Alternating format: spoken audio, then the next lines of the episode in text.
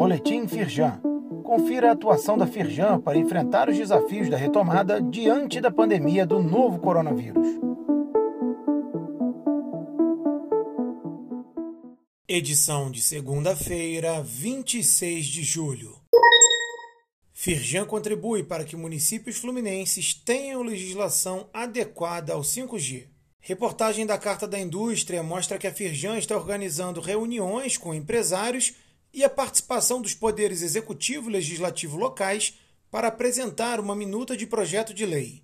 Saiba quais são os benefícios que a nova tecnologia vai proporcionar. Clique no link e leia mais sobre o tema e acesse a reportagem na Carta da Indústria. Aquário Regional Serrana.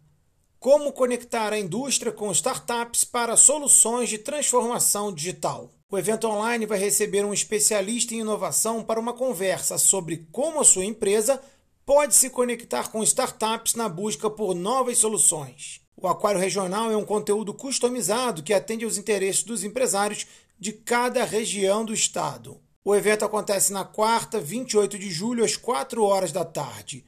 Clique no link e inscreva-se. TV Rio Sul.